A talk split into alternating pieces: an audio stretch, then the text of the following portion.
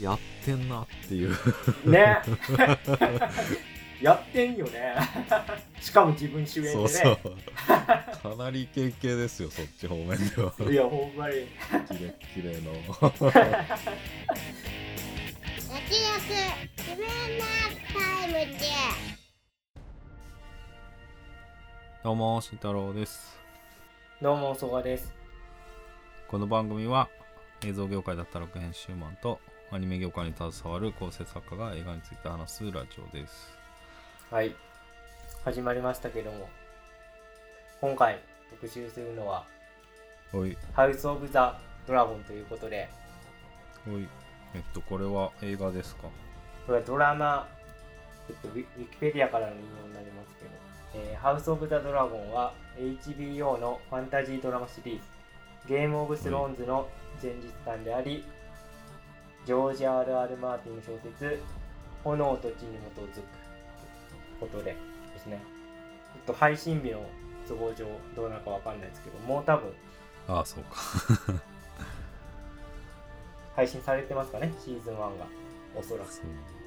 予定では、えー、UNEXT 独占配信で8月22日より独占公開独占配信ということでまあだからこれ公開された頃にはまあ配信されてますってことです。まあだからこの2022年8月っていうのはその待望のゲームオブスローンズファンが待望の続編を待ってたっていう状況ってことですね。そうなんですよねもう僕らといえば大のゲースロファンでおなじみ ゲースロ大好き業界人と言っても過言ではないですね ゲースロゲースロ専門ポッドキャスト。ニッチすぎる。一時期大の大冒険がアニメ化されてたじゃないですか。であれの感想を毎週言っていくポッドキャストがあって結構話題になってます。市場ごと言っていく。愛だね。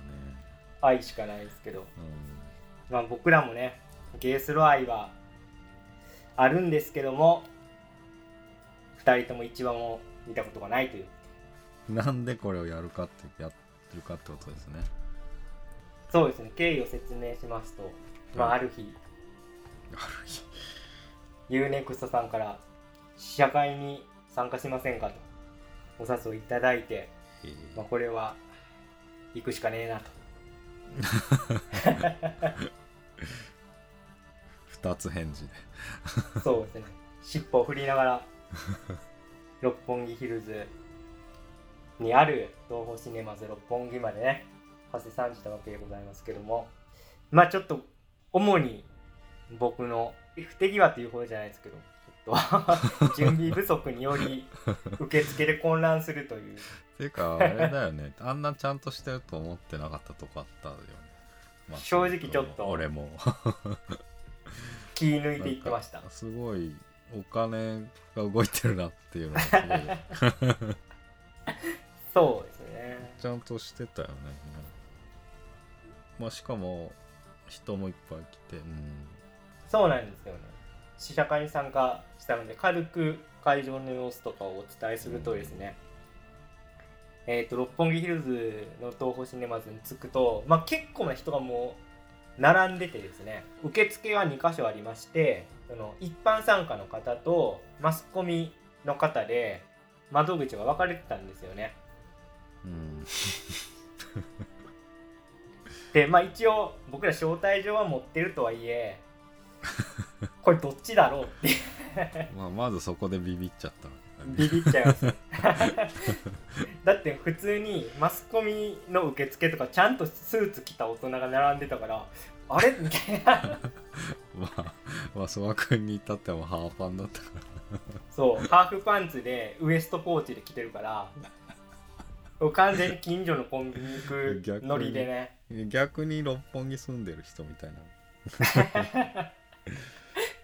くらいのラフなねいやラフすぎる格好で行ってしまいまして。でまあ一応まあ流れを説明するとそう UNEXT さん側から一応こうお話をいただいてるのでまあマスコミっちゃマスコミなのかみたいな。ね我々一応その編集マンと放送作家なんで一応仕事では業界っぽいことやってるんですけどあくまでこの番組は趣味でやってるものなのでまあ一般でもあるよなみたいな 混乱が生じまして。で果たしてどっちで行くべきでしょうかっていう恥ずかしいけどマスコミの方に行っといて「ちゃいますね」って言われたら 一般の方で並び直しましょうと。ダサいけど心を決めてですねあのマスコミの受付の方に行ったらですね招待された何々と言いますと受付でこうね通してもらおうとしたんですけどなかなかこう 受付の女の人もピンときてない様子でむちゃくちゃリストをこう調べ直してくれるんですけど 見つかんない感じでバタバタになってしまいましてあこれやっちゃったなと。僕らマスコミの方じゃなかったなって思ってあもしかしたらちょっと一般の方かもしれないんですけどとか言いつつ何度も何度もこう 見直してもらうっていう申し訳なかったですけどね。でそこで「お名刺とかありますか?」って言われたんですけどもそんなコンビニ感覚で言ってる僕が名刺を持ってきてるはずもなく。全然でも姿勢がなってないよね。フリーな。んね。であじゃあでしたらおお名前ちょっとこちらにあのフルネームで書いてくださいって言って書いて渡したんですけどもないなないなみたいな感じになりまして。あもうこれいよいよいよいよかと。いよいよ恥ずかしいやつかと思ったんですけど。いよいよあの番組の冒頭の やるやる必要があるんじゃないかと思ったよね。この番組は。つってあ知ってます？つってまあまあはい。ーちょっとバタバタがあったんですけどあの、はい。最終的にはちゃんとリストにねあのマスコミの方に名前があったということで入れていただけたんですけど。いやーマスコミ枠だったね。まあ結果マスコミで良かったですけど恥ずかしかったですね。結構マスコミの窓口 まあ2列ぐらいでこう 並ぶんですけど僕らの隣のとことかもう普通になんかみんなさっささっさ入ってて恥ずかしいと思いながら バタバタしてましたけどね。ええちゃんとごご招待で映画館の中に入りまして。あれはそっからだから責任を感じ始めましたね、僕は。なるほど。あこっちやっぱこっちなんだと思いましはいはいはい。で結構その一般の方の方が圧倒的に多いんですよね参加者ね見た感じ。たあそうなのかそうだと思いますよ。あのーえっと僕ら前列であれ何列目ぐらいですかね。前から。4とか。4とか3とかで見たんですけど多分前列のあのスペースは業界の人って感じでしたね。うーん。だから、まあ、4分の1ぐらいですか？多分。マスコミ用の席。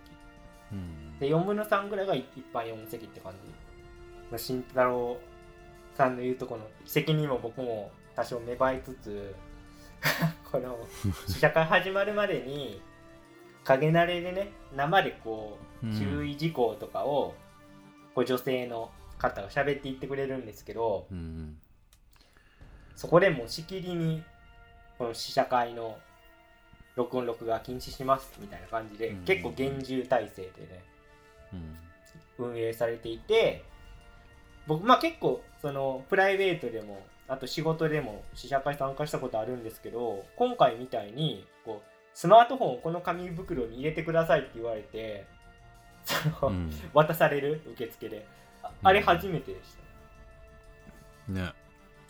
た、うん、だからあむちゃくちゃげ厳重だと思なんか送る時みたいな郵送する時みたいなね。なんかこうちっちゃいものを郵送する時みたいな袋渡されてそのテープペリってやって蓋する感じのね、うそのなんか開けづらいってことでねもうはっつけちゃうからね、まあそうですね。入れうんだから HBO がうん。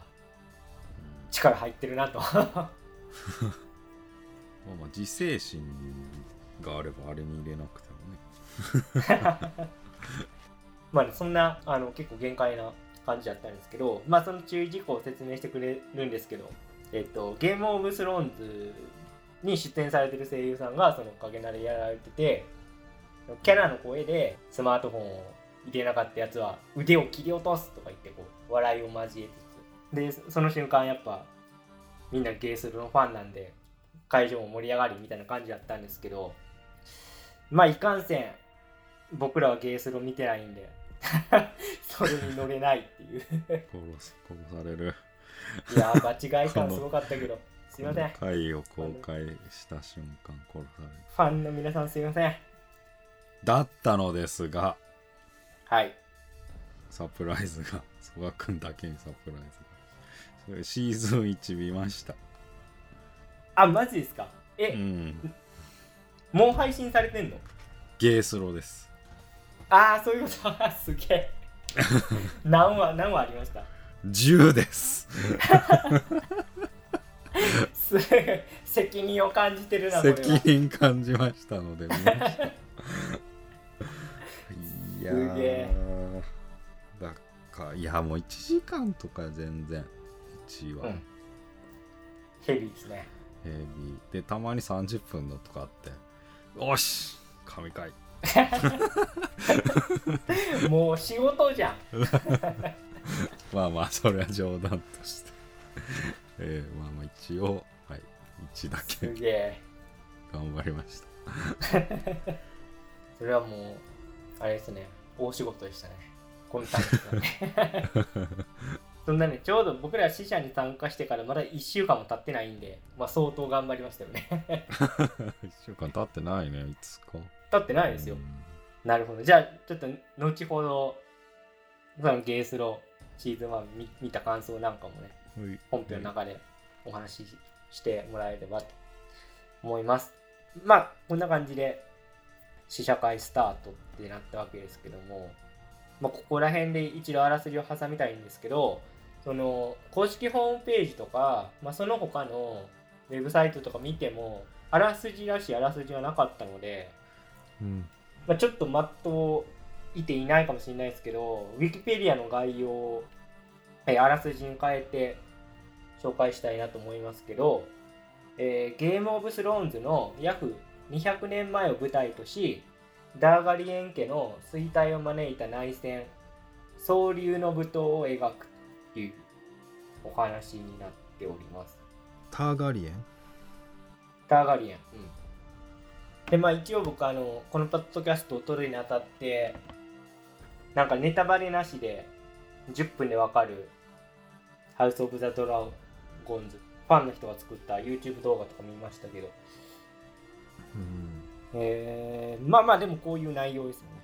まあ、ということで、えー試写会でね、拝見しました、ハウス・オブ・ザ・ドラゴンズの総評の方に参りたいんですけども、えーまずは私、えーそこはですね、今回、まあ、HBO Max で、まあ、ゲーム・オブ・スローンズのスピンオフというか、まあ、前日談ということで、結構ハードルを上げていったんですけど、まあ、むちゃくちゃ、まず映像がいいなっていうのと、あと、まあ、僕らは第1話、試写会で見せてもらったんですけど、すごい気になる終わり方で、まあ、今後、続きは見たいなと思いますね。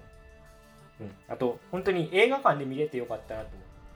多分、うん、家のテレビ画面で見ると、魅力半減ぐらいの感じじゃないですかね。まあ、それぐらい映像に力があったのが素晴らしいと思って、うん家で見てもいいですよねでも まあ、4K で見たらね、多少はって感じスマホで見る人もいると思うけど いや、でもスマホで、普段スマホでしか見ないっていう人うんもぜひね、それそれでかい画面で見てほしい。ほん本当に。これだって、ファンタジーだから、やっぱできるだけいい視聴環境で見た方が楽しめること間違いなしでしょと。まあ基本的に映像に関しては僕は絶賛なんですけど、ちょっと一箇所だけどうしても違和感があってまあそれはドラゴンの描写なんですよね。あのおそらくですけどドラゴンはもう完全に CG でで作中にグラディエーターさながらのこう 決闘シーンが出てくるんですけどそのシーンとかまあえっ、と2人の男性が馬に騎乗していてまあそれでこう槍で勝負してどっちが最後まで馬に残っていられるかみたいな感じの勝負するんですけど多分ですけど馬ってあれ本物でやってるんじゃないですかね。どうでしょう。あやってるよね。ですよね。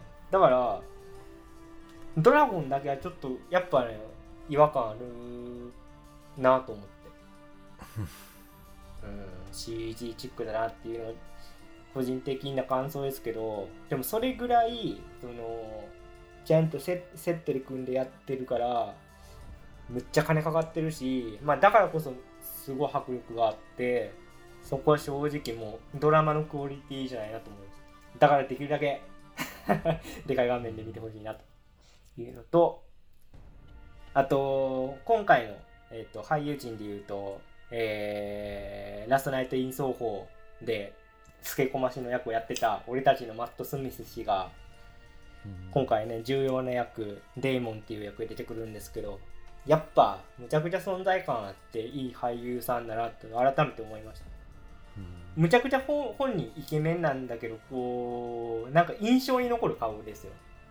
うん、うん、というかもう完全に悪人面だけどねそもそもが シでもュッとしてはいるけど。うんでもラストナイト・イン奏法に出るまでは結構王子様キャラみたいな感じなんじゃないですか？なんか役がポップすぎるみたいなあのあれに出てたあれの主人公やってたよねなんだっけ？めっちゃ長ドラマね。く続いてるイギリスの、うんうんうん。役がポップなだけで結構顔怖い気がするまあでもほん本当にすごい。なんか一度見たら忘れられない顔ですよね。うん、えだからぴったりだなと俺は思ったないやぴったりでしたね今回ね。マット・スミスがハマり役で。まあか簡単に役柄について話すと。あドクター夫婦ねドクあドクター・フーですね。マット・スミスだね。ター、そのまあターガリエン家の王位継承問題ですよね。マット・スミスが演じてるデイモンが主人公のまあお父さんの弟だから国王の弟で今回主人公のレイニラを演じるエマ・ダーシーが一応第一子なんだけど女の子だから、えー相続権がないと本来なの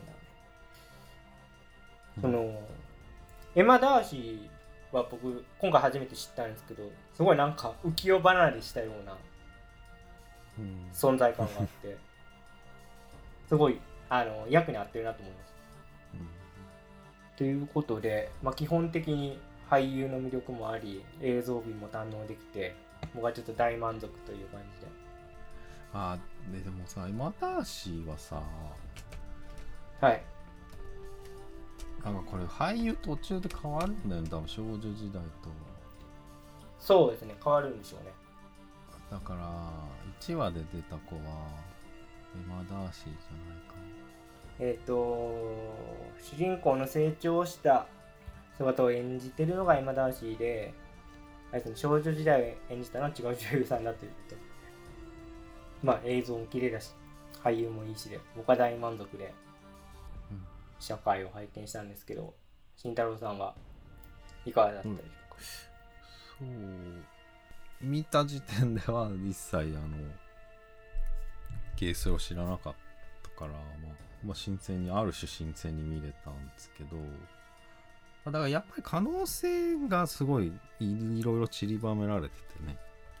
揉め事の種みたいなのが一番多いんだけど。まあ王位継承だったりまあ玉座に女の子座るのか座らないのかとかっていうのもさ、うん。まあ、まあ人間ドラマと、まあ、あと国の、まあ、継承みたいな話がずっとされてるなっていう感じがあって、まあ、やっぱりヒリヒリするよね。まあドラマシリーズ、まあ、よくあるエログロは当然あって。うん。まあ血はめっちゃ出たよね。そうですね頭も潰されてたから。まあそういうものもありつつ。まあでやっぱり単純にやっぱ先どうなるかねすごい気になる感じ。そうがありですねましたうん。1話の引きはかなりうんでもいっぱい種まいてあこれからどうなるんだっていう終わり方だったから。うんまあでも本当に映画館で見れて本当良かったなっていうのはまあそうですね。僕も一緒で。ああとちなみにあの影ナレやってくれてた声優さんは今プリキュアのキュアスパイシーってやってて、へえ。まあ、娘に自慢しましたけどね うん。でまああの、まあ、ゲームオブスローンズ見たわけですよ。シーズン1を、まあエピソード10まで見てその、まあ、何にも完結しなかったんですけど。ま あそれはねああと思いましたけど。だってザ・ボーイズにしたってある程度のさ。確かあとストレンジャーシングスなんかちゃんと終わるからに、うん。カタルシス、まあちょっとあって思ったけどまあこれも先は気になる感じで。まあでもやっぱり継承してるなっていうのを見た感じで思いましたね。その、うん。まあ、家同士のいざこざだったり、まあ、外部もそうだし内部もそうみたいなところの、まあ、引きがやっぱりうまくて引き込まれる感じ。先が気になる感じっていうのはもう完全に継承してました。あとだいぶ胸クソ展開もあるので、まあ、ゲースローもそうだしハウス・オブ・ザ・ドラゴンもそうなんだけどゲースローだからねちょっとワンピースっぽいなと思ったところがあって。へえなんかワンピースまあこの前話さなかったけどなんかネットで巷で言われてんだけど尊厳破壊描写が まあワンピースの一つの特徴とされてるんだけど、まあ、掲示板の人たちはそういう性癖だみたいなこと言ってるけどどういうまあまあそれは置いといて。まあただまあその尊厳破壊描写すごい繰り返しずっとされてるんだよね。なんか国の本当は正しい王様が悪いやつに騙されてみたいな、うん、もう繰り返し繰り返しされてんだけどまあでもそういうものがあはゲームゲースロでもちゃんとあちゃんとあってっていうかゲースロでもあってそれがシーズン1では全然解決しませんでした。楽しみです。そして俺はそれと並行してハウス・オブ・ザ・ドラゴンを見ていくのかっていう。なるほど。まあちょうどだからまあ慎太郎さんが、まあ、シーズン1見て僕は本当に全く何も見てない状態ですけどハウス・オブ・ザ・ドラゴン単品でもまあ十分楽しめるかなと思いましたけど。まあそらうんゲースロー履修するに越したことはないと思いますけど、ハウス・オブ・ザ・ドラゴン見てからゲースローに入ってもねうん。ルートとしてはいいんじゃないかなと、なんかがっつりまあもう200年前だからがっつりこれ知ってないといけないっていうのはそこまでやっぱないよね。ないよねっていうかまあそこに言ってもあれなんだけど。うんまあね。いやまああんまないですね。うん。なるほど。このシーズン1見た。俺が言う。言うんで。全部見てたらよかったけどね。まあじゃあ全然本作からゲームオブスローンズの世界に入ってもうんうんうん。OK ですね、まあ、歴史はあるにしてもやっぱその時生きてる人が一番メインにもなってくるから物語のメインに、まあ、それも共通してるから「カース・オブ・ザ・ドラゴン」単品でも、まあ、その世界入っていけるっていうのはありますはい。ぐらいです。ちょっと原作のネタバレに抵触しますけどもその10分でわかる「ハウス・オブ・ザ・ドラゴン」っていう動画の中で言われたんですけど結構まあ、げうん。原作のことについて話しててドラマのその第1話以降のまあ展開の話とも結構してて面白かったですね。一応まあ今作の主人公になってるまあターガリエン家の、まあ、後継者のレイニラですね。女性。うん。とあと、えっ、と、まあ、だ第1話で、きついシーンとして描かれてる、その、レイニラのお母さんですね、女王がうん。帝王切開して死んでしまうっていう、うんうん。まあ、シーンが結構あったんですけど、目を背けたくなる感じで。うんでそこで、まあ、お母さんの命を犠牲にして子供の命を取ったんですけど、まあ、結局子供の方も程なくして死んでしまい、まあ、主人公にしたら母親と弟が同時に死にあれは何だったかなハイタワー家かなハイタワー家そのレイニラの友達に、えー、とハイタワー家の子がいたんですけど、まあ、そその子ををですね、父親が使って王様をこう慰めに行けみたいなことを言うシーンが一話にあるんですけど、まあ、これが大きな鍵を握ってるっぽいですね。レイニナの、まあ、ターガリエン家ですよね。そっちとそのハイタワー家、えーっとレイニナの友達が王様の5歳に入ってでその間に男の子の子供が生まれる。でそそこでのバトルなんです女女性と男性になってくるとマット・スミスさん演じるデイモンは、まあ、一応第1話の段階ではこうターガリエン一族を追放されて、まあ、継承問題にはそんなに絡んでこないのかなっていう感じでしたけど結構重要な役としてデイモンも出てくるっていう感じで。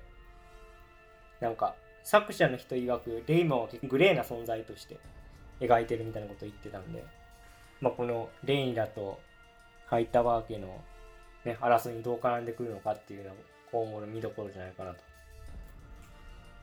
えー、だからまあそれで言うと1話はさでも、うんまあそのマット・スミスとあの女の子が対立するのかなみたいなそうですね。バチバチでしたね。うんまあでもあまあそのでもマット・スミスのでもどうしたいのかなみたいなもう謎も含んだ感じでで終わってたけど第三勢力的になるってことでそうみたいですね。だからそれに加えてベラリオンっていう人も小評議会にいたと思うんだけどそうですね。えっ、と、王様のいとこ、その小評議会にいた人の奥さんがそのデイニス・ベラリオンって言って、あの、まあ、その人は女性なんで、ん負けちゃうんですね、後継者争い。で、結局、苦渋を飲んだと、そうそう、主人公のお父さんのうん。美声率が即位すると。うん。うん。まあだからその段階からまあ危うさというかね なんか万火種はありではないなってそう火種がすごいね。こう1話の中にたくさんば。らまかれててね。まあそういうとこも面白いんでうん。だからかなり人間ドラマメインな感じなのかなっていう1話の段階では。王位継承でね女性化っていうのもね、そうですね。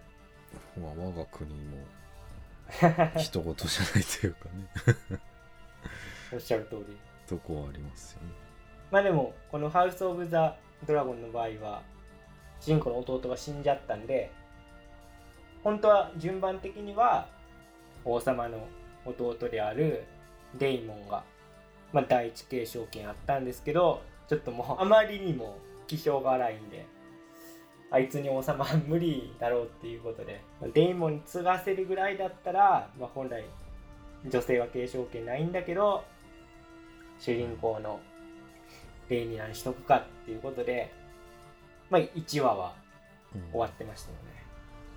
まあそうなんだよね。もう座っちゃったよね。ね。うん。そこのいざこざあるのかなと思ったけどね。そうだからてっきり今後もそのいや本当だったら俺が王になっていたのにみたいな感じでデイモンが絡んでくるのかなと思ったけどうん。まああくまで第三勢力っていうことで。まあ遠く行っちゃったっていうかね。飛ばされたのそうですね。なんかあの奴隷の女の人と2人で遠くに行ってました最後でうん。まあ玉座もさすごい剣がいっぱいさ まあ倒した敵の剣奪って溶かして作ってるんだけどさ、あれはなんかハウス・オブ・ザ・ドラゴンの方がめっちゃ豪華なんだけど。ゲイスロより。ゲースロなんかちょっとちっちゃかったな。そうなんだだいぶ。うん。まあそこメタ的だけど。今回の方が資金が潤沢にあるんで。玉座がすごいことになってた、うん。まあ、それ見るだけでも価値あるけどね。かっこよかったな。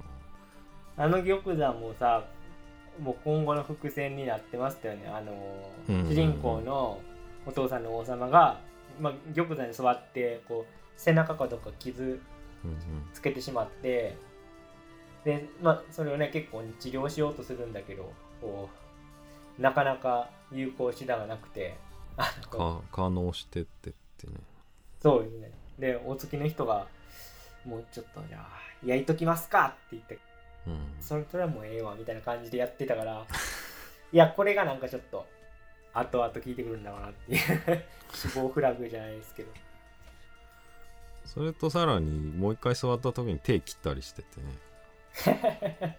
もうあの実は伏線なんだろうけど、うん。まあ、ちょっとだろうなっていうのは思いましたけどね。だ危ないからねあの椅子。いやマジで。まあ多分毒とかも塗られてるとかもねまあ考えさせられうん。考えれるんだけど、ちちょっとあの椅子危ないなっていうのをちゃんと王様が傷ついてくれてたんでなるなっていう。納得はしました。まあでもすごい象徴的ですね。玉座があんなうんこうトゲトゲでっていうのもすんげえ派手だっめちゃくちゃインパクトあるし。たうん。いろんな比比喩にもねこう感じられてうん。よかったですね。うん。まあ、あと比較で言うとゲースロでターガリエン家はあの玉座失ってる飛ばされた直後みたいな。ああそうなんですそう衰退してしてもう存亡の危機から始まるんだけど、へえまあ、それと比べるともう全盛期みたいな感じで、まあ、そのギャップも面白いですね、まあ、シーズン1はほとんどドラゴン出てこないんで。ゲースロは。あそうなんですか、うん。へえそのドラゴンすら失われてるみたいな状態から始まるしかもゲースラそっちだけがメインでもなくて、まあ、他の今王座を持ってる家と別の家との戦いと並行しつつターガリエン家もっていう、やること多いな。うん、やること多いんだけどまあそれが熱いんですけどまあなるほど。うんって感じです。まあ、今作はあのタイトルに「ドラゴン」ってついてるぐらいでかなりそのうん。主人公がドラゴンに起業してみたいなシーンもあるしあとはあれですかねドラゴンライダーっていう言葉もあるぐらいでえっと、そのまあ追放されたマット・スミス氏演じるデイモンもなんかドラゴンライダーとして今後生きていくのかなっていう感じで最後終わってたんで、ファンタジーらしいねドラゴンが出てきたうん。戦闘シーンなんかも今後ちょっと期待したいな。うんうんもう完全に共存しててね。うんうんうん。そうでしたね。まあそれこそジュラシック・ワールド的なことでした。ね まあ確かに。って感じですかね。はい。まああとあれですよね。追撃の品が送られてきて。ああそうですね。えっと試写会を見た翌日ぐらいにですね UNEXT さんからプレゼントが届きましてすごい。はい丁寧な梱包で。うん。ハウス・オブ・ザ・ドラゴンズのねグッズを我々2人にいただきましたねスタンプ？スタンプと？そうですね。ちょっと内容を説明するとシーリングスタンプを何て言ったらいいんですかね。手紙に封をする感じですよね。そのローを溶かしてガチの。そうガチの。だから溶かす側、そうそう。同梱されてるものもキャンドルとあとマッチあとそれからさっき言ったシーリングスタンプとあとステッカーとえー、と UNEXT のね90日間お試しできますよっていうコードをいただいて僕らが参加した試写会でもその UNEXT のコードとシールはうんもらえたんですけど、まさか。むちゃくちゃ丁寧な梱包で。キャンドルとマッチとシーリングスタンプ。うん。までもいただいてしまううあのドラッグみたいなやつあれか。ローか。ローなんです。いい。すげえ。責任を感じて。行きましょうってことですユーネクストさんありがとうございます。ということで。うん。もうお金あるねもっと言うと HBO お金あるねあるなーっていう。やっぱ外国はすげえなーっていう。世界で勝負してると違いますね。え総額は見るってことでいいですか？オフ・ザ・ドラゴンは。そうですね。シーズン1は少なくとも見てまたポッドキャストを撮りたいなと。うん。なのでまたちょっと2人で。で今完走したタイミングでねハウス・オブ・ザ・ドラゴンズ会を。やれたらいいですね。そうですね。やりたいですね。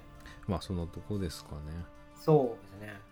ちょっと今回はいつもの映画紹介とは違ってドラマの紹介だったんですけど本当クオリティが高いんで映画を見るような 気持ちで見ても全然楽しめましたよねうんまあそこはもう遜色ないですよそうですね。多分予算もね映画並み、うん。多分シーズン全部シーズン1全話でいったら多分映画以上かかってるから下手したら。うん。でもね映画ファンが見ても全然。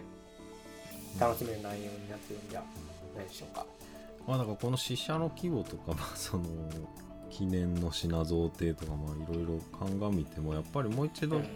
ゲースロもう一回やろうやるんだぜっていう気概はすごい感じるしまあゲームスローオブスローンズ超えていくんだぜっていうのをかなり感じるので、うん。まあ乗って損はないですよねこれでおそらくねと思いましたね。まあそんなとこですかね。はい。じゃあ今日はこの辺でえー以上脱力。イニマタイムズでした。ありがとうございました。ありがとうございました